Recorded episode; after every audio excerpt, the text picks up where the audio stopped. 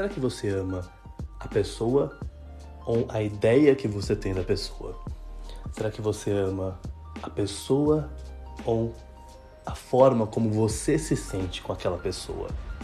Idealização do amor é algo bem complexo, porque muitas vezes a gente se pega em uma situação que é uma armadilha emocional da qual nós não conseguimos escapar, justamente porque nós, nós nos apaixonamos por uma ideia que é algo que nem sempre é real, é um idealismo. Nós construímos aquela sensação, nós construímos aquela emoção, nós construímos um amor imaginário.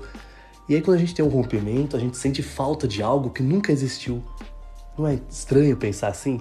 A gente sente falta de uma coisa que ela nunca foi verdadeira, mas a gente sente falta daquela sensação que essa, imagina essa, essa presença imaginária trazia, que essa situação imaginária trazia. Então nós sentimos falta de um amor que é idealizado e que talvez nunca tenha sido real